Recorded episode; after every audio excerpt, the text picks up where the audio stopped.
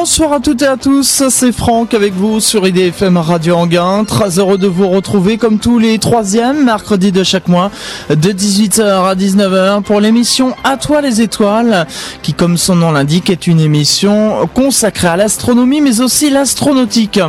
Vous le savez, chaque été je vous propose la formule été d'À toi les étoiles. Ainsi pour l'été 2010, eh bien vous avez pu découvrir en juin euh, la nouvelle exposition pour les enfants planètes pilotes au musée de l'air et de l'espace. En juillet, vous avez pu découvrir euh, l'observatoire euh, de radioastronomie de Nancy et le mois dernier, l'observatoire de Rouen. Je suis de retour dans les studios d'IDFM Radio Anguin. Et oui, l'été est terminé. Je fais ma rentrée après tout le monde euh, pour une nouvelle émission d'Atois les étoiles. Je reçois comme invité aujourd'hui Nicolas Beaver qui est chercheur CNRS à l'observatoire de Paris laboratoire Lesia. Euh, le thème de cette émission, à toi les étoiles, ce soir, c'est les comètes, ces visiteuses du soir. Nicolas Beaver, bonjour. Bonjour. Merci euh, d'avoir euh, répondu présent à cette invitation pour euh, participer à, à, cette émission À toi les étoiles. Alors le thème donc de ce soir c'est les comètes, ces visiteuses du soir. mais auparavant on va dire quelques mots aussi sur une opération qui s'appelle le jour de la nuit qui a été lancée l'année dernière à l'occasion de l'année mondiale de l'astronomie qui est une action pérenne. Alors le jour de la nuit c'est quoi au juste? Bah, c'est une émission d'ailleurs qui se veut plus large que concerner l'astronomie. C'est simplement euh, un peu convaincre les gens que parfois la nuit a besoin de, de repos, d'obscurité, autant de point de vue euh, je dirais, pour l'astronomie que pour la nature. Et c'est l'occasion de, disons, de sensibiliser les gens à, à l'extinction nocturne et à l'observation de ce qui se passe la nuit, euh, autant du point de vue des étoiles que de la nature, etc. Donc il va y avoir plein de manifestations en France et dans les dom je crois aussi, non? Alors en France métropolitaine, c'est sûr. Euh, donc c'est euh, samedi 30 octobre, si je ne pas de bêtises. Et euh, bon, pour l'instant, ça se veut une manifestation nationale. Euh, et Dom Tom, euh, je peux pas vous dire précisément, mais bien sûr, fait partie aussi de la France. Et, si ça s'étend au-delà des, frontières, tout à fait, oui. Donc euh, plusieurs manifestations qui sont organisées, dont euh, extinction des lumières, comme vous l'avez dit. Il y a des promenades au clair de lune, euh, et puis aussi plein de, choses pour sensibiliser, sensibiliser à la nature et tout ça, parce que la lumière nocturne justement est, est gênante pour les astronautes en raison de la pollution lumineuse, mais aussi pour l'écosystème tout à fait. D'ailleurs, l'opération n'a pas été lancée au départ par des astronomes. C'était lancé par une association environnementale. Et les astronomes sont rattachés, surtout l'année dernière, qui était l'année mondiale de l'astronomie, à cette manifestation. Et là, c'est l'occasion, je de faire d'une pierre deux coups, c'est-à-dire autant euh, sensibiliser la population aux problèmes que pose la lumière pour l'environnement et la nature et la faune, et aussi pour les astronomes. Mmh. Donc si vous voulez en savoir plus, n'hésitez pas à aller euh, sur euh, internet, euh, taper sur le moteur de recherche jour de la nuit, vous verrez donc il y a plein de manifestations qui sont prévues à cette occasion et vous pourrez connaître sur le site internet le programme complet. On va parler maintenant euh, euh, des comètes, donc euh, puisque c'est le thème de cette émission ce soir. Alors c'est vrai que depuis bientôt six ans que cette émission à toi les étoiles existe, je n'avais encore jamais parlé des, comètes ou juste évoqué comme ça. Alors qu'est-ce qu'une comète exactement pour expliquer à, nos auditeurs? Alors une comète c'est un petit objet qui circule dans le système solaire euh, au même titre que les planètes ou les astéroïdes, donc un objet qui tourne autour du Soleil, mais qui a la particularité d'être essentiellement composé de glace, essentiellement de glace d'eau. Et quand cette glace va être chauffée par le Soleil, elle va s'évaporer et donner naissance à ce qu'on appelle une chevelure et puis des queues de, gaz et de poussière entraînées par euh, cette sublimation de la glace d'eau. Et c'est ça qui donne leur aspect un peu, je dirais, euh, symbolique aux comètes. Donc c'est cette nuée dans le ciel qui se déplace autour du Soleil et d'autre part, comme les comètes sont sur des orbites très allongées, c'est-à-dire qu'il y a des moments où elles sont proches du Soleil, des moments où elles sont loin du Soleil, eh bien on ne les voit qu'épisodiquement lorsqu'elles sont proches du Soleil. Alors les comètes, c'est quoi? C'est un résidu de la formation du système solaire ou... Tout à fait. Euh, donc il y a 4,6 milliards d'années, les planètes se sont formées à partir de blocs plus petits, donc euh, ce qu'on appelait les planétésimaux. Ceux qui sont formés un peu plus loin du Soleil que en gros la planète Jupiter étaient dans des conditions où il faisait suffisamment froid pour que l'eau soit sous forme de glace. Donc tous ces petits planétésimaux qui sont formés loin du Soleil étaient composés essentiellement de glace, ceux qui étaient plus près du Soleil plutôt de roches. Ceux qui étaient plus près du Soleil ont donné naissance aux planètes euh, comme la Terre, la planète tellurique, plus loin ont donné naissance en partie aux planètes géantes. Et les résidus qui n'ont pas donné naissance à ces planètes, eh ben, en fait, ils sont toujours en partie là. Leur orbite a été un petit peu perturbée depuis la naissance du système solaire, puisqu'ils ont été expulsés un petit peu loin de, du Soleil, dans des régions très froides. Et de temps en temps, ils viennent nous, revoir et donnent naissance donc euh, au phénomène de comète. Euh, et en, les observant, donc on apprend un petit peu ce qui s'était passé il y a 4,6 milliards d'années dans notre système solaire. Mmh. D'où viennent-elles exactement ces comètes alors en fait, les comètes euh, ont été stockées, si on veut, depuis 4,6 milliards d'années dans deux réservoirs. Il y, a, un réservoir qui s'appelle la ceinture de Kuiper, qu'on a mis en évidence en fait assez récemment, il y a à peine plus d'une vingtaine d'années, et donc qui sont des objets glacés qui circulent donc euh, loin du Soleil, au-delà de la planète Neptune. Et ceux-là sont là depuis la formation du système solaire, puisque au-delà de Neptune, il n'y a pas de grosses planètes, et donc il reste tous ces morceaux qui n'ont pas donné naissance à une planète. Ça, c'est un des premiers réservoirs. Et en fait, ce sont des objets qui, euh, de temps en temps, vont être perturbés par Neptune ou Uranus pour avoir une trajectoire un petit peu raccourcie et venir euh, se rapprocher davantage du Soleil et donner naissance à des comètes euh, comme celles qui viennent nous voir en ce moment, qui sont des comètes à courte période, en fait, qui vont après ça avoir des périodes de l'ordre de 6 à 10 ans. Il y a un deuxième réservoir qui est encore plus loin, qui est le nuage de Oort. Donc le fameux nuage de Oort, qui lui n'était pas là quand le Soleil s'est formé, mais qui a été formé après la formation des planètes géantes. Je vous disais que les petits objets en glacés ont donné naissance aux planètes géantes lorsqu'ils étaient suffisamment loin du Soleil. Mais comme les planètes géantes comme Jupiter, Saturne, Uranus, Neptune ont une masse très importante, ces objets n'ont pas pu rester là depuis 4,6 milliards d'années, ils ont été trop perturbés, et une bonne partie a été perdue par le système solaire, ils ont été expulsés, et ceux qui n'ont pas été perdus en sont allés remplir ce qu'on veut ce nuage de Oort qui se trouve aux confins du système solaire, à la limite entre l'influence du Soleil et des étoiles les plus proches et donc à, peu près une demi-année-lumière du Soleil. Et de temps en temps, une comète qui est donc stockée dans, dans ce nuage de Oort revient nous voir parce qu'il y a une perturbation d'une étoile qui est passée pas très très loin et a mis euh, quelques millions d'années à, à, se rapprocher du Soleil et donner naissance à nouveau à ce phénomène de comète spectaculaire euh, mais épisodique. Oui, parce qu'il faut expliquer en fait à nos auditeurs que euh, tout bouge dans, dans, dans l'espace. Nous-mêmes, on s'en rend pas compte, mais on, on, se déplace à des millions de kilomètres à, l'heure actuellement.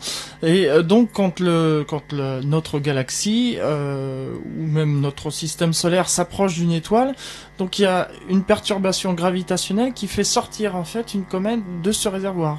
Voilà, c'est-à-dire que le Soleil se déplace dans la galaxie, il met euh, près de 200 millions d'années pour faire un tour de, la galaxie. De temps en temps, il va rencontrer des régions de la galaxie où les étoiles sont un peu plus denses, il y a un peu plus de... Donc euh, ce nuage de Oort qui est vraiment aux limites, il va être un peu perturbé et euh, tout d'un coup, bah, les, comètes vont être un petit peu agitées si on veut parce que certaines vont être perdues, vont, s'éloigner définitivement du système solaire et d'autres vont tomber vers le Soleil. Alors tout ça à des échelles de, temps qui sont très longues, puisque une, comète qui vient d'un nuage de Oort, elle va mettre entre 1 et 10 millions d'années à arriver. Quoi. Mmh. Donc c'est une attirance par le Soleil en fait. Quand elles sortent de ce nuage et qu'elles qu viennent... Eh, disons qu'elles sont, elles sont liées au Soleil, mais très légèrement. C'est-à-dire qu'il faut, il y a une petite pichenette pour qu'elles sortent complètement de l'influence du Soleil, ou qu'au contraire, elles retombent vers le Soleil. D'accord. Mais justement, quand elles vont vers le soleil, c'est qu'elles sont attirées par le soleil. Voilà. En fait, elles sont toujours attirées parce mhm. qu'elles tournent autour du soleil dans ce nuage de. Mais euh, quand elles vont acquérir ou perdre un petit peu d'énergie, si on veut, elles vont tomber sur le soleil. Mhm dans, dans l'histoire euh, de l'astronomie, on nous rapporte des, des observations euh, euh qui datent d'il y a bien longtemps, de, euh, de, de, comètes justement qui ont été observées. Alors la plus célèbre justement, c'est la, la comète de Halley. Alors un petit mot avant sur justement tous ces noms de comètes. D'où ça vient? D'où on trouve les noms? Alors les noms, à, à trois exceptions près, euh, sont les noms des découvreurs des comètes. Mhm. Donc maintenant, c'est, je crois qu'il y a une nouvelle comète. C'est celui qui ou l'équipe qui découvre la comète qui va donner son nom à, à cette comète. Mhm. Et ça a toujours été le cas depuis euh, depuis qu'on a reconnu le fait que les comètes étaient des objets dans le système solaire qui tournaient et pour la plupart, euh, pas, pas toutes, mais revenaient régulièrement nous voir. Quoi. Alors quand on a un découvreur, euh, si on de plusieurs années auparavant, euh, par exemple. Euh, comment ils les, découvrent? Parce que c'est très loin les, comètes. Ils attendent qu'elles soient visibles à l'œil nu ou c'est par des instruments? Alors ça dépend un peu des époques, je dirais, parce que euh, maintenant on a des instruments très performants qui nous permettent de découvrir une comète quand elle est encore très loin du Soleil, mettons au-delà de Jupiter, même si elle va devenir très brillante par la suite. Mais je dirais il y a 2-3 siècles, les instruments étaient bien plus modestes et ça arrivait qu'on découvrait une comète lorsqu'elle était déjà visible à l'œil nu. Mhm. Et donc on donnait le, le nom du découvreur. Euh, donc c'est pour ça. Alors euh, la, la, fameuse comète de Halley, on en parlait euh, il y a un instant. C'est parce que donc c'est Monsieur Halley qui l'a découverte. Alors j'ai parlé de trois exceptions.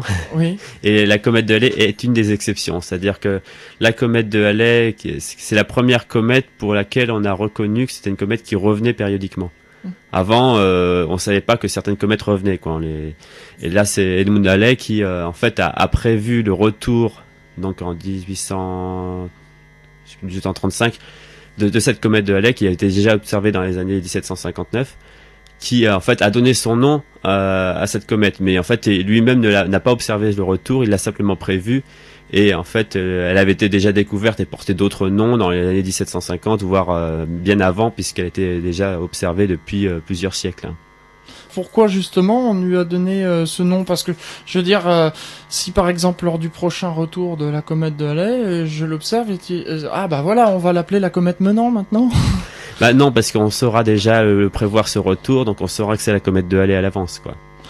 Mais il arrive accidentellement que certaines comètes euh, c'est encore arrivé il n'y a pas très longtemps qu'on croyait être entièrement nouvelle et en fait étaient des comètes anciennes. Donc il y a quelques cas où une comète peut porter deux ou trois noms et les noms de, des découvreurs correspondent à différents passages de cette comète. Euh, par exemple, aussi on a eu la, la comète Shoemaker-Levy. En fait, c'est pour ça, elle a été d'abord découverte par Shoemaker et ensuite par Monsieur Levy. Non, malheureusement, c'est pas le bon exemple. là, pas le bon exemple. Bon. là, là, ils ont été, c'est simplement que en fait, il y avait trois découvreurs. Il y avait Eugène euh, Shoemaker, Caroline Shoemaker et David Levy qui ont tous les trois découvert la comète ensemble. Il y en a un qui prenait les photos, l'autre qui analysait les photos, l'autre qui faisait fonctionner le télescope. C'était une équipe. Donc, euh, on n'a pas pu dire qui était le premier découvreur dans l'équipe. Donc là, c'est tous les trois qui ont donné en même temps leur, nom à, cette comète. Mais euh, il y a d'autres exemples de comètes qui ont, ont, justement des noms qui correspondent à différents passages. Mhm. Alors justement, je parlais euh, tout à l'heure de la découverte des, comètes, euh, la façon dont on les découvrait. Vous dites que maintenant on a des appareils euh, très perfectionnés, mais comment on peut savoir quand on voit un point brillant qui est pas plus gros qu'une étoile, que c'est une étoile ou que c'est une comète?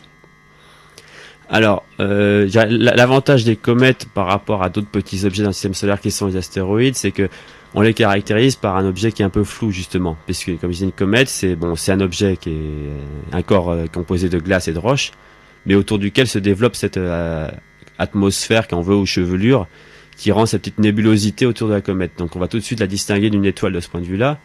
Mais après ça, il existe des objets qui sont flous dans le ciel qui ne sont pas des comètes. Mhm.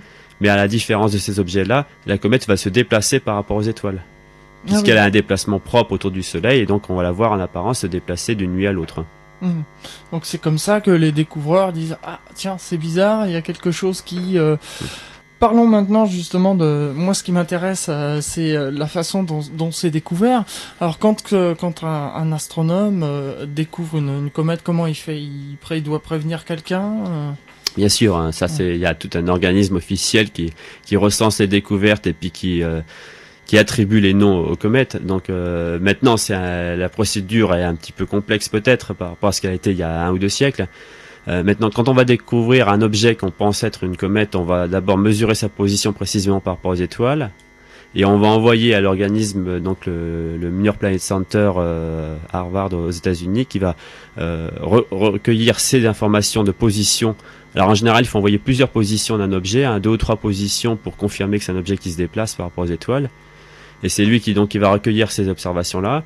Il y en a peut-être d'autres qui vont euh, indépendamment découvrir aussi l'objet ou qui auront déjà découvert avant et c'est lui qui va décider qui était le premier découvreur de, la comète après avoir confirmé que cette comète était une comète nouvelle et pas une comète déjà connue et donc euh, annoncer dans une circulaire euh, que c'est une nouvelle comète qui porte le nom d'un tel qui était donc décidé étant le découvreur officiel de la comète.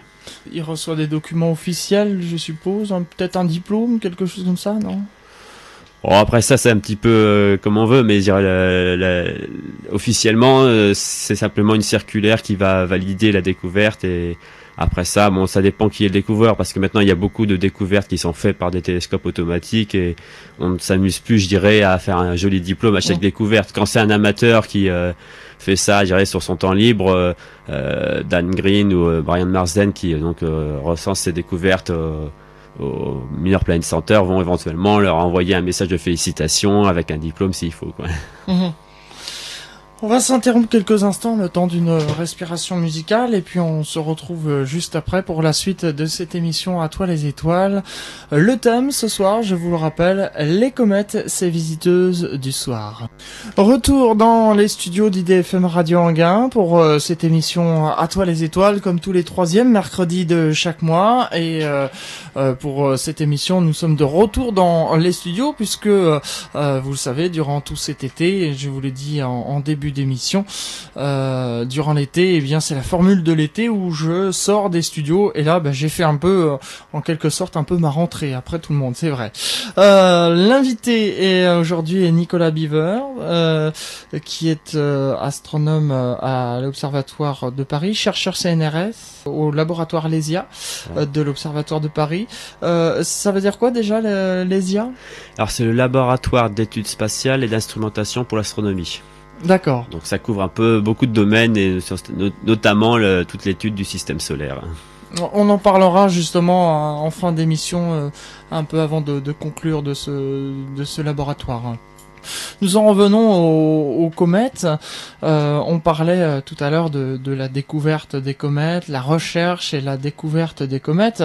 maintenant, j'aimerais qu'on parle de leur périodicité. Comment on sait qu'une comète, par exemple, va repasser tous les 6 ans, ou euh, si on prend l'exemple de la comète de Halley, tous les 76 ans, euh, etc. Alors comme je disais, euh, il y a un peu plus de deux siècles maintenant, c'était pas encore une chose acquise. C'est Edmund Halley qui a montré que des comètes revenaient. Maintenant, avec la précision des mesures, on arrive en quelques mois à préciser très, de manière très détaillée la trajectoire de la comète autour du Soleil et pouvoir prévoir son retour à quelques heures près parfois, donc euh, dans 6 ans, dans 76 ans, dans 200 ans. Et euh, il y a toujours une petite incertitude, mais quand on voit une, comète revenir, entre guillemets, et qu'on ne sait pas encore que c'est une comète euh, connue, avec une certaine trajectoire, on va redéterminer à nouveau sa trajectoire et s'apercevoir que c'est exactement dans le même plan, avec la même forme de l'orbite qu'une comète connue, et c'est là qu'on pourra donc dire que c'est la même comète, mais maintenant, la précision des mesures fait que maintenant on prévoit les retours et puis euh, quand on regarde dans le ciel là où la comète doit réapparaître, eh ben, on la retrouve. Mmh. Mais justement, c'est sur quels critères que vous vous basez pour savoir cette périodicité? Alors en fait ça c'est des mesures ce qu'on appelle la mécanique céleste. Comme on sait que la Terre met maintenant un an pour faire un tour du Soleil, Jupiter met 11,9 ans, on a pu déterminer pour une comète X ou Y qu'elle va mettre 6,47 ans ou qu'elle va mettre 76,15 ans euh, à, faire un tour du Soleil et euh, parce qu'on mesure très précisément sa position et qu'on sait, euh, ça c'est les lois de la mécanique céleste, je dirais c'est assez déterministe, on sait précisément quand l'objet va être à quelle position. Quoi. Mmh. Donc e, effectivement, oui. Vous... Et vous vous trompez jamais. Il n'y a jamais d'erreur. Euh... Alors les comètes nous jouent parfois des petits tours. C'est-à-dire que c'est les, les, rares objets du système solaire qui parfois euh, bah, font un petit peu défaut aux lois de la physique, mais enfin pas vraiment aux lois de la physique. Ce qui se passe, c'est que comme la comète est un objet actif, qu'il y a du gaz qui s'échappe, bah, il y a une force de réaction souvent du gaz sur le noyau de la comète qui fait que ce noyau il va tendance à prendre du retard ou prendre de l'avance sur son orbite. Mais quand il dit du retard ou de l'avance, parfois c'est, comme je disais, c'est quelques heures, au maximum quelques jours. Donc, euh, ce qui représente une petite, euh, toute petite différence de position sur le ciel et en général, il n'y a pas de problème. Oui, c'est infime. Donc, il n'y a pas, euh, par exemple, on peut pas voir la comète de Halley passer un an plus tôt. Ah non, non, non. c'est D'accord. Euh, toujours euh, donc sur euh, sur ces comètes, euh, on, dans, dans les observations qui ont été apportées dans les, les, années auparavant et même encore assez récemment, il y a des croyances qui sont qui tournent autour des comètes où on dit qu'elles sont annonciatrices de la fin du monde, de, de choses comme ça. Qu'est-ce qui fait justement que euh, on, assimile comme ça des passages de comètes à des, événements euh, sur Terre. Euh. bah, je crois que ça relève vraiment de la croyance, mais je dirais qu'en réalité, c'est plutôt l'inverse. On va plutôt assimiler des événements sur Terre au passage de comètes, qui en réalité sont des bons marqueurs du temps. Et euh, comme ce sont des phénomènes pour les comètes les plus spectaculaires, vraiment euh, impressionnants, surtout il y, a, il y a quelques siècles, quand la pollution lumineuse des villes nous gênait pas pour voir ces spectacles. Et on a souvent associé des, soit des catastrophes ou des événements heureux au passage d'une comète parce que c'était un marqueur, si on veut, euh, du temps qui était dans le ciel je pense pas que vraiment les, comètes étaient bon du fait qu'on a associé parfois des, catastrophes, des guerres, des famines euh, au passage de comètes parce qu'elles étaient là à ce moment-là. On a voulu après ça dire que les comètes étaient annonciatrices de catastrophes, mais euh, dans la réalité, c'est plutôt dans, dans, le sens inverse que ça s'est passé. Mmh. On, voit, euh, par exemple, moi je me souviens quand j'étais petit que je m'intéressais encore pas trop à, l'astronomie, mais je me souviens avoir vu euh, des documentaires à la télévision où on parlait de, passage de comète, et puis on voit une illustration comme ça où, la comète traverse le ciel. Et euh, j'ai été étonné lorsque j'ai vu pour la première fois de ma vie une comète dans le ciel, de voir en fait qu'elle est immobile. Alors, elle n'est pas immobile, mais euh, souvent on confond, euh, je dirais là, un petit peu l'étoile filante et la comète. Mm. C'est-à-dire que l'étoile filante est un objet qui, qui dure que quelques secondes, qui traverse tout le ciel. La comète va effectivement traverser tout le ciel, mais euh, comme la Terre, je dirais, les, le, une planète va traverser le ciel, mais en quelques mois ou quelques années. C'est-à-dire que sur le moment, la comète est immobile. Quand une comète passe assez près de la Terre, on pourra s'apercevoir qu'en début du début de la nuit à la fin de la nuit, la comète s'est un petit peu déplacée par rapport aux étoiles. Mais d'un jour à l'autre, on la verra se déplacer un petit peu. Par contre, évidemment, en l'espace de un ou deux mois, elle aura franchement euh, traversé une bonne partie du ciel. C'est du fait de sa distance, en fait, qu'elle est très éloignée, qu'il faut euh, du temps pour voir, en fait, euh, pour observer son déplacement. Voilà, exactement. une comète, ça, ça, se rapproche jamais à plus de quelques dizaines de millions de kilomètres de la Terre. Mhm. La plus près, vous savez, non? Vous connaissez la distance? Alors, les comètes qui sont passées le plus près de la Terre, elles sont passées à des distances de l'ordre de... C'était inférieur à 10 millions de... Enfin, même on est descendu en dessous de 1 million de kilomètres. Mais ça, c'est des cas exceptionnels euh, euh, de comètes. Euh, mais c'est toujours au-delà de la Lune, par exemple. Mais en général, les comètes se, rapprochent rarement à moins de 10 millions de kilomètres. Quand une comète est à 10 millions de kilomètres de la Terre, c'est déjà un cas exceptionnel. Ça arrive une fois tous les 10 ou 20 ans, quoi. Et si ça c'est pas arrivé, mais est-ce que ça pourrait arriver qu'une une comète se rapproche trop près de la Terre et que soit, soit capturée par son attraction? Alors là, c'est l'hypothèse, j'irais euh, pas, pas pessimiste parce que souvent on va dire si elle passe trop près de la Terre, elle va carrément tomber sur Terre. Ouais.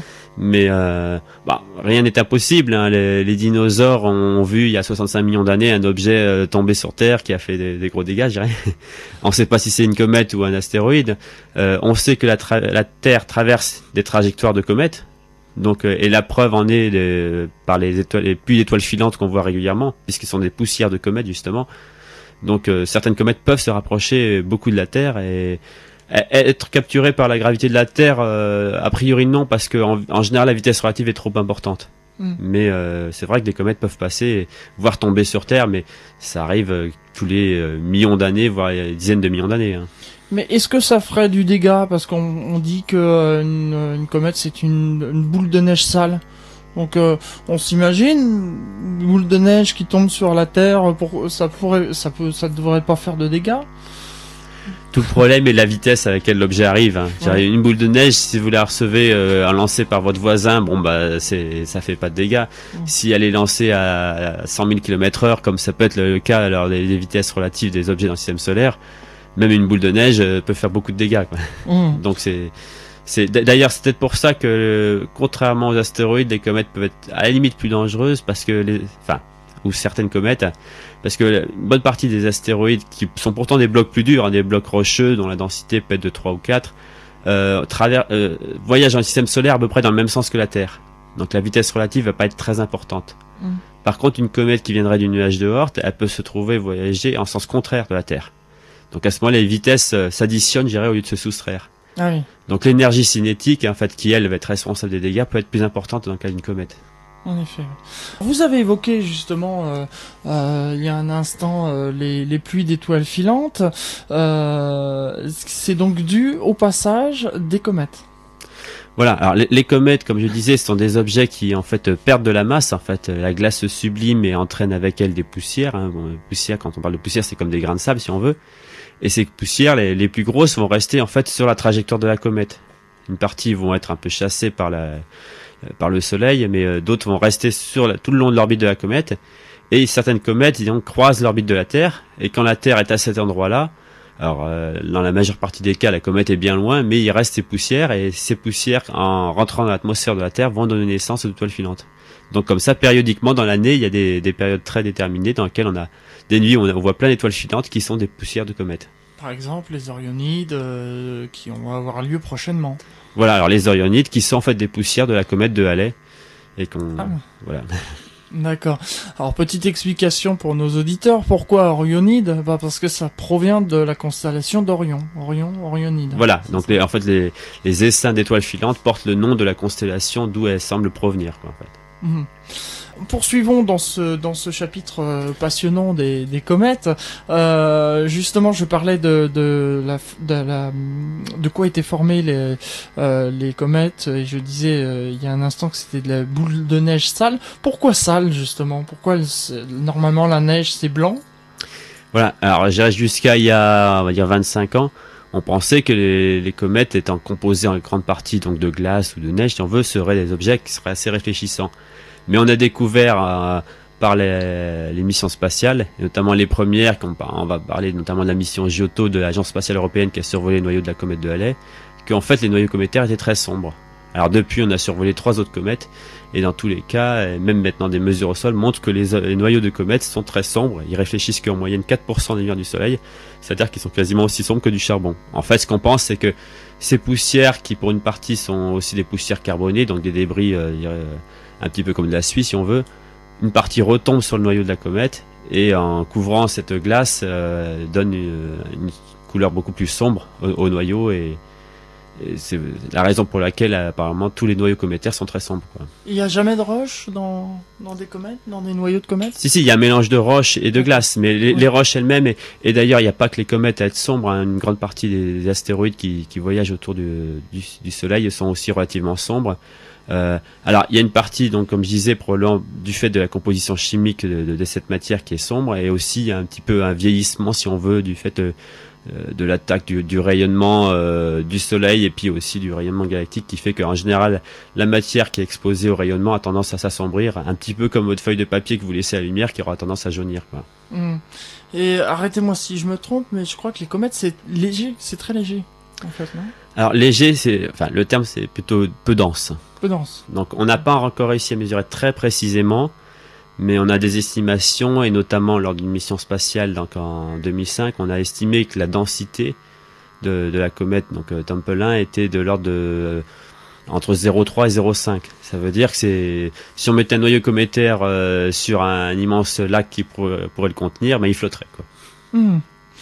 Alors on a eu des, euh, des périodes euh, où euh, où il y a des passages de comètes, bon c'est toujours très beau à voir, et puis parfois il y a des, des spectacles un peu plus particuliers que d'autres, comme par exemple dans les années 90, on, j'ai donné le nom de la comète notamment tout à l'heure, c'est la fameuse comète Shoemaker-Levy qui, qui s'est donnée en spectacle puisqu'elle s'est partagée, elle s'est fractionnée en neuf morceaux. Et ces neuf morceaux sont entrés dans une planète.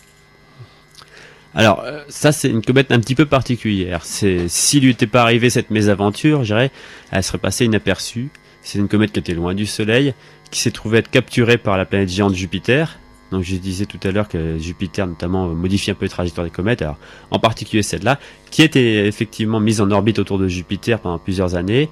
Et euh, en 1992, cette comète est passée tellement près de Jupiter que par l'effet de marée de Jupiter sur la comète a cassé le noyau. On disait tout à l'heure que c'était très peu dense.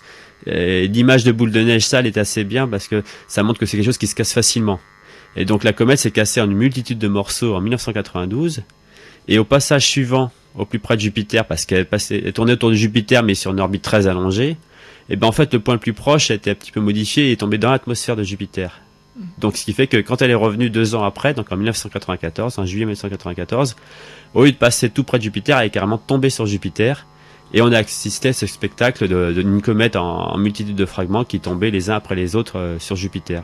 Il y avait neuf morceaux, si mes souvenirs sont bons. Euh, il y a eu plus que ça, en fait. Les morceaux, euh, on, les, on leur a donné des lettres pour les, les, les, baptiser si on veut, donc ça allait de A et puis on est allé jusqu'à, on a dû aller pratiquement jusqu'à la fin de l'alphabet, c'est-à-dire que W, mais après ça il y a des morceaux qui sont cassés en cours de route si on veut, donc euh, je me rappelle plus bien, mais on a peut-être eu G1 puis G2 parce que le fragment G s'est cassé en deux, etc. Donc euh, souvent les comètes en fait quand elles se cassent, il y a des gros morceaux, des petits morceaux, des petits morceaux qui disparaissent parfois au cours du temps et on a eu peut-être une dizaine d'impacts spectaculaires en 1994, mais il y avait plus de fragments que ça. Oui, parce que je me souviens dans une revue spécialisée euh, euh, sur l'astronomie qu'on l'appelait la, comète Shoemaker-Levy 9. Ah oui, alors le 9 vient tout à fait d'autre part en fait. Ah bon C'était à, l'époque, on a changé un petit peu la dénomination des comètes, mais euh, le numéro c'était quand il y avait plusieurs comètes découvertes par la même personne ou par le même groupe de personnes. C'est-à-dire qu'il existe une comète Shoemaker-Levy 1, une comète Shoemaker-Levy 2, etc. jusqu'au Shoemaker-Levy 9, quoi. Ah oui, d'accord. Moi, je pensais que c'était en fonction des neuf morceaux. Euh, c'est pour ça que je vous ai dit tout à l'heure. Je pensais en fait qu'elle s'était fractionnée en neuf morceaux. Voilà. En fait, on a eu Shoemaker-Levy 9A, Shoemaker-Levy 9B, etc. jusqu'à W. Mhm. Alors il y a d'autres euh, d'autres euh, choses aussi par rapport à, aux comètes qui réservent des surprises aussi. C'est des, des comètes qui, qui approchent de la Terre avec une faible luminosité et puis tout d'un coup qui prennent une luminosité incroyable. C'est c'est arrivé euh, il y a quelques années récemment. Alors je pense que vous faites référence à la comète Holmes. Donc ça c'était en octobre 2007. En réalité c'était pas une comète qui était très près de la Terre mais euh, les comètes en font un petit peu qu'à leur tête et certaines ont la, parfois la bonne idée pour nous d'avoir des sursauts. C'est-à-dire qu'une comète qui était quasiment passée inaperçue depuis euh, des décennies, puisqu'il fallait un télescope, j'irais, d'au moins 50 cm sous un, bon ciel pour arriver à la voir, et tout d'un coup, en l'espace de 24 heures, est passée visible à l'œil nu en plein Paris. C'est-à-dire que sa luminosité a quasiment cru d'un facteur 1 million en l'espace de 24 heures. C'est une comète donc qui a perdu une fraction importante de sa masse qui tout d'un coup donc s'est libérée et a donné naissance à un énorme nuage de gaz et de poussière qui l'a rendue lumineuse euh, au point d'être visible à l'œil nu quoi. Et c'est quoi euh, qui a provoqué cela? Alors on sait pas bien ce qui a provoqué ce sursaut. On sait que cette comète-là, en fait, n'en était pas à son premier sursaut, puisqu'en fait, quand elle avait été découverte un peu plus d'un siècle plus tôt, elle avait eu également un sursaut très important.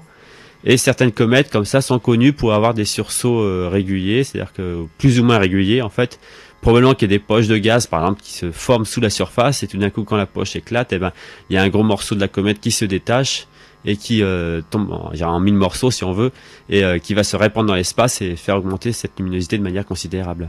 On peut peut-être espérer pour son prochain passage encore un sursaut de luminosité comme ça? Ah ben Maintenant qu'on a vu ça, on va la suivre. Hein. Donc cette comète, euh, Holmes, elle revient nous voir assez régulièrement, tous les à peu près 7 ans. Donc lors de son prochain passage, on verra si à nouveau elle va nous nous faire une surprise avec un sursaut important ou peut-être il faudra attendre encore quelques décennies pour qu'à nouveau elle, ait un sursaut quoi. Hmm. On parlait aussi euh, dans avant de avant que l'on change de siècle de, de comète du siècle. Alors quand on appelle ça euh, comète du siècle, euh, ça, ça veut dire quoi au juste? Oh, ça c'est assez subjectif, hein. c'est-à-dire que les, plus belles comètes, on va dire que c'est la comète du siècle, ça a souvent été comme ça, donc euh, c'est un petit peu un argument publicitaire pour intéresser les gens aux comètes, hein. mais euh, depuis, je dirais maintenant peut-être des siècles, on a toujours parlé de comètes du siècle quand c'était vraiment les comètes les plus spectaculaires, parce que certaines comètes sont clairement beaucoup plus grosses et euh, donc beaucoup plus actives et bien mieux visibles que d'autres ou alors carrément elle passe très près de la Terre. Donc euh, certaines on, l'appelle comète du siècle parce que c'est la comète qui est passée le plus près de la Terre euh, au cours du siècle et qui a été la plus spectaculaire. Mais parfois il y a plusieurs comètes du siècle, on sait jamais trop, il faut attendre que le siècle se termine pour dire vraiment quelle a été la comète du siècle. Mhm. On, ça réserve toujours des surprises en fait. On, on peut euh, par exemple découvrir euh, demain une comète qui euh, passera dans quelques années proche de la Terre et qui serait très intéressante à observer. Voilà, ça, ça peut mm. arriver, ça, sans, prévenir, mais maintenant, bon, quelques années à l'avance, effectivement, parce qu'on a des moyens très performants pour découvrir les comètes avant qu'elles arrivent, mais on est à l'abri d'aucune surprise, quoi. Euh, est-ce que justement, euh, euh, avec tous les instruments qu'il y a maintenant, les astronomes qui recherchent les, les comètes ont, moins, en, moins en moins de chances maintenant de découvrir parce que ça va être découvert avant je veux dire, comme par exemple si on prend le, couple Shoemaker, est-ce qu'ils vont encore avoir la chance de, de, pouvoir découvrir des comètes avant que les appareils automatiques ne le découvrent avant eux? Alors dans le cas des couples Shoemaker qui ne sont plus en activité, donc euh, ils utilisaient déjà un, télescope type de, de, de, de, de surveille, c'est-à-dire de surveillance du ciel pour détecter tous les objets qui se déplacent. Et euh, maintenant, ce genre de, de s'est beaucoup développé, donc il existe beaucoup de télescopes qui portent des noms parfois justement qui sont des acronymes dus à l'installation. Ça peut être Linear, euh, NIT, Spacewatch, Pan-STARRS, et euh, qui vont donner des noms comme ça moins, je dirais, qui sont plus des noms de personnes aux comètes découvertes. Et c'est vrai que par rapport aux amateurs qui essaient de découvrir des comètes pour leur donner leur nom, euh, la difficulté maintenant est plus grande pour découvrir une comète nouvelle. Mais les amateurs se sont aussi de plus en plus équipés, donc euh, ils découvrent également des comètes beaucoup plus faibles qu'il y a 10 ans. Quoi. Mhm. Alors justement, vous parliez euh, tout à l'heure d'instruments. On va en parler plus en détail de, ces instruments euh, après une nouvelle respiration musicale. Restez avec nous, c'est l'émission à toi les étoiles, comme tous les troisièmes mercredis de chaque mois, de 18h à 20h. Retour dans les studios d'IDFM Radio Anguin pour cette émission à toi les étoiles, comme tous les troisièmes mercredis de chaque mois, de 18h à 19h. Le thème de cette émission ce soir, c'est les comètes, ces visiteuses du soir, avec euh, Nicolas Beaver, euh, qui euh, est chercheur CNRS au laboratoire Lesia à l'Observatoire de Paris.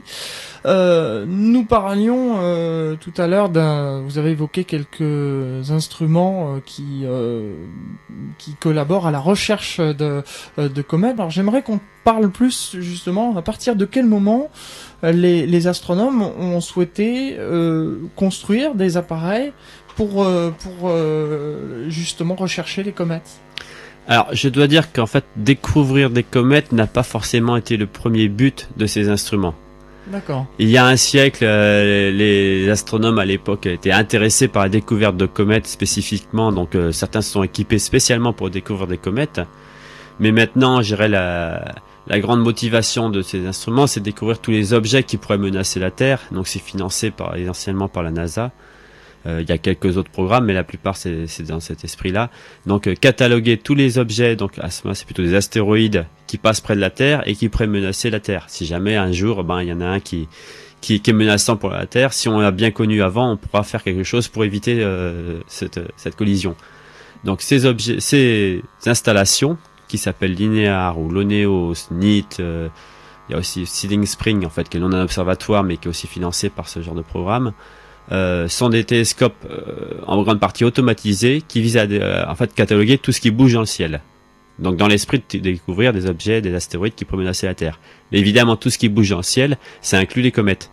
C'est pour ça qu'ils découvrent, qu'ils découvrent aussi beaucoup de comètes et qui prennent un petit peu, le, le gagne-pain si on veut des astronomes amateurs qui aimeraient découvrir des comètes. Ce sont des télescopes qui sont sur Terre. Il y a, y a, rien dans, il y a aucun satellite dans l'espace, aucun. Alors, euh, il y en a peu, mais il y en a un récemment justement qui euh, a été actif pendant une année, qui est maintenant la mission un peu terminée, qui s'appelle WISE, qui est un télescope infrarouge qui faisait aussi la même chose depuis l'orbite terrestre. Donc lui a un petit peu fini, donc il a, il a travaillé pendant un an parce que c'était un télescope refroidi. Il avait l'avantage en observant en infrarouge de voir presque exclusivement les objets du système solaire. C'est-à-dire que les étoiles, étaient, ils étaient beaucoup plus brillants si on veut en relatif par rapport aux étoiles. Et lui a découvert aussi euh, 19 comètes exactement. 19. Mm.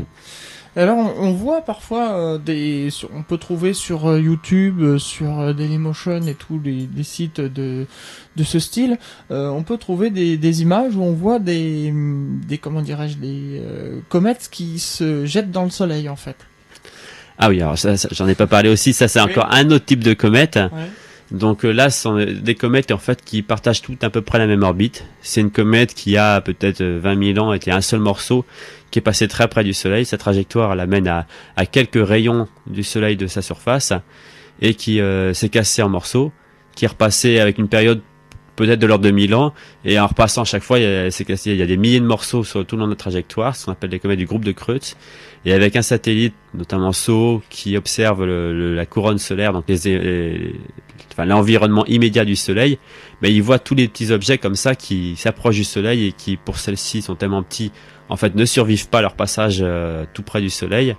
Et euh, donc toutes ces petites comètes qui en fait euh, autrement on ne verrait jamais depuis la Terre sont également, enfin, donc des, des, comètes qui portent le nom de SO puisque c'est l'instrument qui permet de les découvrir et qui sont au nombre pratiquement de 1500 maintenant depuis euh, les 15 ans d'activité de, de, ces satellites. Mais ce sont des, vraiment des tout petits objets et qui, comme ils sont très près du Soleil, euh, en fait, euh, viennent suffisamment brillants pour être détectés. Hmm. Mais il n'y a pas, par exemple, un risque que la comète Temple ou, ou Hartley, on va en parler tout à l'heure, se dévie pour aller euh, en, rentrer dans le dans le soleil aussi. Alors on en parlera peut-être tout à l'heure, mais les, comètes voient leur trajectoire évoluer un petit peu. Alors, en général, euh, ça se passe pas tout seul. C'est souvent euh, pour des comètes comme ça. On parlait de, des comètes Temple, Temple 1, Temple 2, Hartley. Ce sont des comètes à courte période qui vont souvent passer pas très loin de Jupiter. Et c'est en passant pas très loin de Jupiter que leur trajectoire va être modifiée. Mais c'est prévisible, hein. ça la mécanique céleste est suffisamment précise pour nous dire quand est-ce que ça va se passer et de combien la trajectoire va être modifiée. Mm. Mais il euh, y a pas de, ça va pas se passer sans prévenir, je dirais. Donc comme on sait, euh, on sait une étoile n'est pas éternelle, elle, elle naît, elle vit, elle meurt. Le, notre Soleil euh, euh, mourra aussi, ce sera dans 4 milliards, 4,5 milliards d'années, donc on a encore le temps de voir. donc rien n'est éternel, même dans l'univers. Donc les comètes aussi ont, ont une durée de vie. elles aussi, elles ont une, une mort. Oui, et j'irais même beaucoup plus courte qu'on dirait que le Soleil. ce qui se passe, c'est que les, les comètes que l'on voit maintenant, euh, l'homme, quand il est apparu sur Terre il y a 2 millions d'années, ne voyait absolument pas les mêmes comètes. À quelques exceptions près peut-être. Parce qu'une comète, en fait, lorsqu'elle passe près du Soleil, elle perd de la masse. Elle va s'user, si on veut. On dit, en moyenne, une comète va perdre 1 à 2 mètres de matériaux à la surface lorsqu'elle passe près du Soleil. Comme un noyau de comète, ça peut faire entre 1 et je dirais, 100 km de diamètre, on va dire 10 km en moyenne, vous voyez que en une, dizaine de milliers de passages près du Soleil, elle va perdre toute sa masse. Et c'est ce qui se passe concrètement, c'est-à-dire qu'une comète, après quelques milliers de passages près du Soleil, elle va souvent, elle va se désintégrer, c'est-à-dire qu'il restera plus que quelques morceaux qui finalement vont, se disperser dans l'espace, et elle va complètement, elle va mourir comme ça. Ou alors certaines s'éteignent carrément, c'est-à-dire que la, surface est tellement couverte de matériaux qui ne sont plus de la glace que la comète, si on, si on veut, si elle s'étouffe et ne devient plus active. Et ça se passe en quelques milliers, millions d'années. C'est très court par rapport à l'âge du système solaire. Mmh. Parlons maintenant de toujours dans, dans, le cadre de ces comètes. Alors si j'ai choisi euh, le thème euh, ce soir, euh, les comètes, ces visiteurs, ces visiteuses du soir, ce n'est pas par hasard, c'est pour coller à l'actualité. j'ai évoqué il y a un instant Hartley, Hartley parce qu'on va voir, on devrait même la voir si mes souvenirs sont bons, parce que c'est aujourd'hui même qu'elle est au plus près de la Terre, une comète à l'œil nu. Voilà, tout à fait. Donc c'est aujourd'hui donc euh, qu'elle passe à 18 millions de kilomètres de la Terre, donc c'est son point le plus proche euh, depuis. Euh, d'ailleurs, en fait, sa découverte, c'est une comète qui a été découverte par Malcolm Hartley en 1986 et qui revient nous voir tous les 6 ans et demi. Et donc particulièrement cette année, elle passe tout près de la Terre et en fait, elle est à la limite de visibilité à l'œil nu, c'est-à-dire que c'est une comète qui va être brillante parce qu'elle est près de la Terre. Donc c'est-à-dire qu'elle va être aussi assez étendue. C'est-à-dire que une comète peut être brillante parce qu'elle passe très près du Soleil ou parce qu'elle passe très près de la Terre. Mais quand elle passe très près de la Terre, c'est un petit peu plus difficile parce qu'elle va être assez étendue dans le ciel. Donc il faut vraiment avoir un ciel bien noir pour pouvoir la voir. Et à ce moment-là, on la voit à limite à, l'œil nu comme une petite nébulosité perdue je dirais, dans la Voie lactée. Parce que oui, c'est au fur et à mesure de ces passages, elle ne repasse pas toujours euh, à la même distance elle passe toujours pratiquement à la même distance du Soleil, mais la Terre est un endroit ou un autre euh, sur son orbite. Et il se trouve que cette année, on est à peu près au point le plus proche de l'orbite de la comète. En 1997, lors de son précédent passage, elle était euh, quatre fois plus loin. Voilà, parce que c'est vrai que je me souviens pas qu'on ait dit en 1987 qu'on ait parlé de cette euh, comète visible à, à l'œil nu. Alors, euh, vous l'avez bien sûr étudié avec vos collègues cette cette comète? Alors, on a commencé à l'étudier. En fait, on va avoir une campagne, de, dirais, d'observation et d'études plus intense qui va commencer ces jours-ci. En fait, elle commence dans 3-4 jours parce que c'est aujourd'hui qu'elle est au plus près de la Terre et c'est dans, dans une semaine qu'elle est au plus près du Soleil. Et on la connaît un petit peu cette comète. Elle a tendance à être un petit peu plus active à partir du moment où elle passe au plus près du Soleil et un petit peu après. Donc c'est pour ça qu'on va focaliser notre attention légèrement après. Donc ça va être en gros du 24 octobre jusqu'au 5 ou 10 novembre qu'on va vraiment l'étudier de, près et mieux essayer de mieux connaître sa composition et comment elle fonctionne. Mhm. Parce que justement, oui, euh, on, sait que les, les astronomes s'intéressent euh, aux comètes parce que quand on parle de la vie, euh, quand on, on, cherche à comprendre comment la vie est apparue sur Terre, on dit que les comètes auraient pu amener la, la vie sur Terre.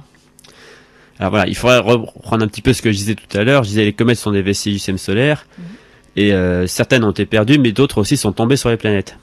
Et notamment, on pense qu'il y a 800 millions d'années, un milliard d'années après la formation du système solaire, entre autres, il y a un grand nombre de comètes qui ont été précipitées sur la Terre et sur les autres planètes du fait de certaines perturbations du système solaire.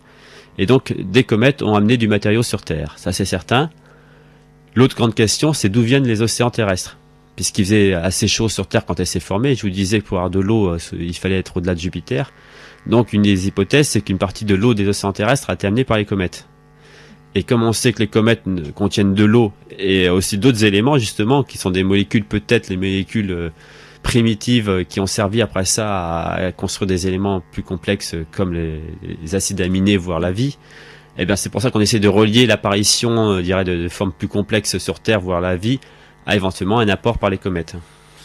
Dans cette étude sur les comètes, euh, donc on a parlé tout à l'heure de, euh, de, de, télescopes qui, qui servaient à, à, à chercher à, à, cataloguer les objets qui se déplacent, qui pourraient être dangereux éventuellement pour la Terre. Euh, mais je crois qu'il y a aussi des sondes qui se sont approchées tout près de, de comètes. Voilà. Alors, ce que j'ai dit, c'est que les comètes donc ont été explorées par certaines sondes, mhm. donc quatre jusqu'à présent. Euh, celle qui vient nous voir, ça sera à nouveau le cas le 4 novembre prochain. Donc c'est des sondes qui passent à moins de 1000 km de la, comète et qui permettent de voir le noyau, donc euh, dire en fait le, cœur si on veut de la comète, et de aussi de mesurer un peu sa composition en passant sur place. Alors la, composition, on la mesure aussi à distance avec nos, instruments, nos, grands télescopes, mais certaines sondes spatiales sont plus ou moins équipées pour analyser sur place donc la, composition des comètes. Mhm. On a eu une sonde qui s'appelait Stardust qui est passé dans la queue d'une comète Alors, il y a plusieurs sondes justement qui ont exploré et qui sont encore actives, si on veut. Donc, la comète euh, de 2 en 2002 a été survolée par la sonde Stardust qui a prélevé des échantillons de poussière cométaire. Alors, c'est pas les glaces cométaires, donc c'est les, c'est plutôt les grains de sable, si on veut, et qui ont été ramenés sur Terre pour une analyse. Et en fait, cette sonde Stardust elle va être recyclée puisque c'est en 14 février prochain, en 2011, qu'elle va survoler une comète qui s'appelle Temple 1 qui avait été survolé en 2005 par la mission Deep Impact. Ah oui. Donc là, en fait, l'objectif, c'est euh, donc après un tour de la comète autour du Soleil, c'est de revoir euh, le noyau de la comète Temple 1 qui a été impacté par un projectile et voir le cratère qui s'est formé. Et quand je parle de Deep Impact, cette mission Deep Impact avait deux, deux, modules, un qui a impacté la comète et un autre qui est resté en orbite autour du Soleil. Et c'est lui qui va survoler, donc maintenant qui était rebaptisé Epoxy, le 4 novembre prochain, donc il va survoler la comète Hartley 2 donc à, suivre. Euh, quels conseils on pourrait donner aux, astronomes amateurs pour observer cette euh, comète? Alors, euh, le premier conseil, c'est de trouver un bon ciel. Parce que c'est une comète qui est assez étendue, donc comme je disais, il faut un ciel bien noir, donc s'éloigner des villes. Après ça, une bonne paire de jumelles, c'est quand même mieux pour la repérer et aussi une bonne carte parce qu'il y a, beaucoup d'objets nébuleux qui sont pas très loin. Là, elle se déplace dans la Voie lactée, maintenant du côté du cocher puis des Gémeaux où il y a beaucoup d'autres objets dans le ciel. Euh, donc euh, là, il faut une bonne carte pour la repérer, quoi. Euh, moi, j'ai du vécu puisque je fais, je suis membre d'une association d'astronomie. Euh, on a eu, on arrivait à voir euh, la comète, à la trouver aux jumelles. En revanche, au télescope, bon, en 514 quand même, euh, on a eu beaucoup beaucoup de mal. Alors comme je disais, c'est une comète qui est assez tendue, donc elle est assez diffuse. Et c'est ça qui fait que parfois on peut être déçu avec un plus gros instrument qui aura tendance à trop grossir faut voir que euh, sa luminosité est étalée sur un diamètre qui est supérieur à celui de la, pleine lune, quoi. Donc si on grossit trop, on ne verra que le cœur de la comète. Hmm. Donc parfois, on l'appréciera mieux avec un petit instrument qu'avec un gros instrument. Une paire de jumelles. Voilà. Par exemple. Hmm. Euh, puisque nous arrivons bientôt au, terme de, de, cette émission euh, à toi les étoiles, euh, je voudrais quand même qu'on parle aussi de, de l'avenir. Les, les, techniques évoluent, évoluent toujours. donc, qu'est-ce qu'il va y avoir dans l'avenir pour l'étude des comètes? Alors il y a une chose dont je n'ai pas encore parlé, c'est la mission spatiale Rosetta, mhm. donc qui elle est en route pour aller observer une comète. Et contrairement aux précédentes missions spatiales, y compris celles qui vont survoler des comètes dans les mois à venir, c'est une mission qui va se mettre en orbite autour d'une comète. Donc là, on va pouvoir suivre l'évolution d'une comète au cours de son orbite. Et en plus, il y a un module qui s'appelle Philae qui va être déposé à la surface du noyau de la comète pour prélever des échantillons et mesurer leur composition et leurs propriétés physiques. Et tout ça, bon, la, la, sonde est déjà partie. Il faut beaucoup de temps pour arriver à rattraper la comète et à s'en rapprocher tout doucement. Et donc le rendez-vous est pour 2014. Alors à suivre donc dans, dans 4 ans peut-être un petit peu moins. Euh, c'est en début d'année de 2014 ou vous avez Alors euh, la sonde va rattraper la comète progressivement, euh, va commencer à cartographier entre le mois de mai et août 2014 et le module va être déposé à surface au mois de novembre 2014. D'accord, oui, donc dans 4 ans. Ah, donc à, ne pas manquer. vous aviez quelque chose à rajouter? Non, c'est la grande mission de l'agence spatiale européenne. Mhm. Et le nom de la comète, euh, pour ceux qui, veulent, c'est la comète Churyumov-Gerasimenko. D'accord. Euh, je voudrais qu'on termine, puisque j'avais dit qu'on allait en parler rapidement, de, du laboratoire pour lequel euh, vous travaillez, euh, l'ESIA. Est-ce que vous pouvez nous parler un peu des, des, recherches que vous faites au sein de ce laboratoire? Alors nous, on travaille dans mon équipe justement sur les comètes. Alors on fait on participe à ces missions spatiales, comme je parlais de Rosetta. Aussi, il y a des, programmes d'observation à partir de l'espace comme du sol. Donc, il y a un satellite, un observatoire européen qui s'appelle Herschel, qui a été lancé il y a un an et demi, qui observera notamment la comète Hartley 2. Et euh, dans le laboratoire, donc il y a beaucoup d'autres choses. Hein. Donc, il y en a qui étudient les planètes, euh, les astéroïdes. Donc, il y a beaucoup de travail qui est fait sur la mission spatiale. Mais bon, le laboratoire aussi couvre beaucoup d'autres domaines, comme l'étude du Soleil, euh, des champs magnétiques autour des planètes et, des étoiles, euh, et aussi une partie instrumentation, construction d'instrumentation autant pour les missions spatiales qu'aussi pour les grands télescopes au sol. Mhm. Euh, donc pour terminer cette émission à toi les étoiles, comme j'ai l'habitude de, dire, de faire, c'est de donner le mot de la fin à l'invité. Donc pour conclure cette émission à toi les étoiles, Monsieur Nicolas Biver, le mot de la fin. Alors j'ai envie de regrouper un petit peu à la fois euh, ce qui va se passer euh, bientôt, c'est-à-dire euh, l'opération jour de la nuit et puis les comètes. C'est-à-dire que si on éteint les lampadaires, on pourra observer les comètes. Donc pensez à éteindre la lumière en sortant et pensez à éteindre la lumière dehors aussi quand vous vous couchez. Merci beaucoup. Une dernière chose, la comète Hartley est visible jusqu'à quand? Alors elle est au plus brillant, on va dire, dans les 15 jours, 3 semaines qui viennent. Après ça, elle commencera à faiblir, mais elle sera peut-être un petit peu plus jolie à voir parce que sa queue va se développer. Donc, euh, en principe, on pourra l'observer dans le ciel avec un instrument au moins jusqu'au début de l'année 2011. Monsieur Beaver, merci beaucoup. Ainsi se termine euh, cette émission À toi les étoiles. J'espère que vous avez passé un agréable moment à l'écoute de cette émission. Dans un instant, vous retrouvez le journal de Radio France Internationale.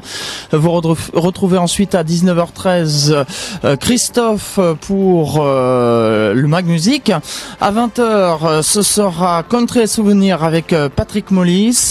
Vous retrouvez ensuite à 22h Astromancie avec Ariane. Et puis de minuit à 6h du matin, antenne ouverte et ce sera Catherine pour La vie est belle. Quant à moi, je vous donne rendez-vous dès demain, 6h43 pour la matinale. Au revoir à tous.